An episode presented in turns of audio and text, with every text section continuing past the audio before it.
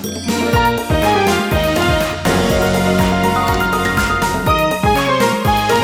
てるから作るまでリサイクルの天才ライフアシストチャンネル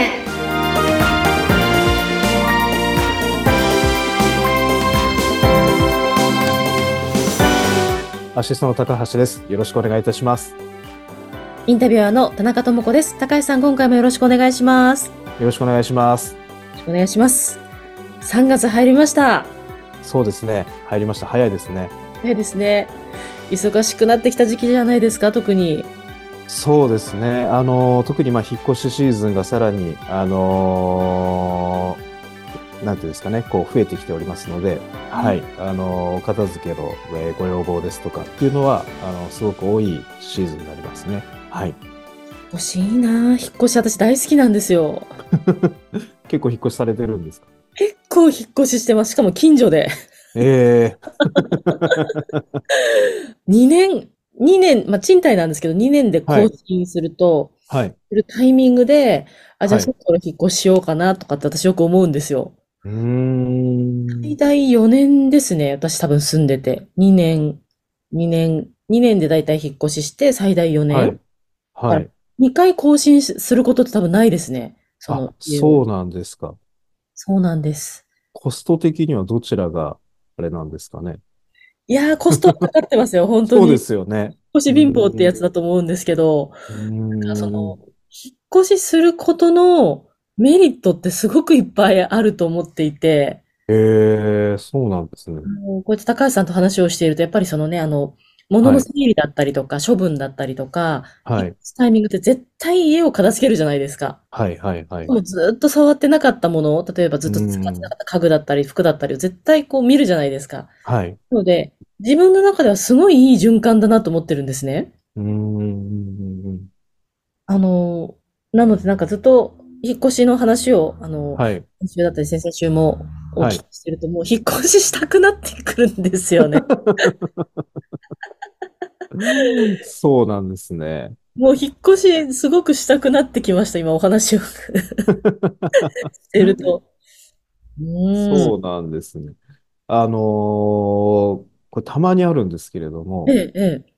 あのーまあ、一番いいのは、引っ越し業者さんが入った後に、あのーもう残ったいらないものを持って行ってくれって言われるのが一番いいパターンなんですけれども、ただどうしてもその遠方に引っ越される場合、またそこに戻ってくるというのは大変なケースになってしまいますよね。うん。なので、まあ、その場合は引っ越しの前に、あの、いらないものを、まあ、全部、あの、決めておくので、あの、それを、あの、まあ、例えば人によってはですね、付箋を貼っておくから、その付箋貼ってあるのだけ持って行ってくださいとかっていうのがあるんですけれども、はい。たまにですね、あの、引っ越し業者さんと我々が入る日にちがバッティングしてることがあってですね、もうこういう時はですね、本当にもう、もうぐちゃぐちゃになってしまう。それは絶対やんない方がいいですよね、それ。そう、あの、それも事前にですね、こう、打ち合わせとかでやっているんですけれども、どうしてもですね、年に何人かの方はですね、バッティングするケースがあってですね、だから一方では引っ越し業者さんがこう、詰め物をしている。で、その中で、あの、これ捨てていいですか？これダメですか？とかっていうのを聞きながら、あの、我々がやっていくっていうですね。はい。それは大変ですね。そうなんですよ。だその時はですね、もう、あのー特にマンションとかアパートですと、まあ、通路も狭かったりするので、うん。もうどっちが先出るっていうのをですね、もう、業、業者側で段取りを決めてやるみたいな感じになってしまいますね。はい。ああ、そうですね。間違って捨てるもはいのじゃない。そうですね。はい。で、なんか捨てちゃったりっていうのは一番ね、あの、あれだ、はい。気を使いますよね、そこは。そうですね。だから、特に、まあ、あの、語弊があるといけないですけど、まあ、そういう片付けるとかっていうのが苦手な方ってやっぱりいらっしゃると思うので、はい。まあ、そういった方の場合もすべて、あの、我々業者に丸投げになるので、うん。はい。だからもうその人じゃないとどれがいるかいらないかがわからない状態でスタートするってなると、これはもう一番大変な現場になってしまいますね。はい。うーん、それは時間かかりますね。そうですね。で、結局その、さ、当初、これとこれとこれって言ってたのが、こう、引っ越しの作業が終わった段階で、やっぱこれいらないっていうのが、こう、ごっそり出てきたりとかですね。うんうんうんうん。っていうのも、えー起こりうるので、はい。うなので、まあ、ひお引っ越しが終わった後に、あの、回収するっていうのは我々としては一番ありがたいんですけれども、うんはい。持ってきやすいですよね、物もないし。そうですね。もう残ったものだけ持ってってくれって言われる方が、こちらも気兼ねなく、あの、廃棄としてできるので、はい。それはでも相当達人ですね、それができる人って。そうですね。だからもうそういう現場になってしまうと、もうい、いつもよりもやっぱり時間はかかってしまいますよね。はい。高橋さんが経験された大変あるあるそうですね。はい。教えていただきましたけど、あのーはい。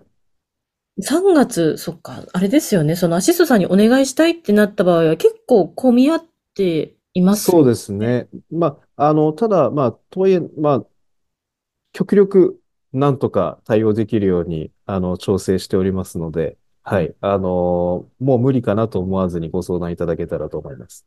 はい。あの、こうね、このアシストの、ポッドキャスト聞いてるよとか、YouTube 聞いてるよって、一言ね、声かけてください。さらに嬉しいですね。そうですね。何かしらサービスできるところは したいと思います。はい。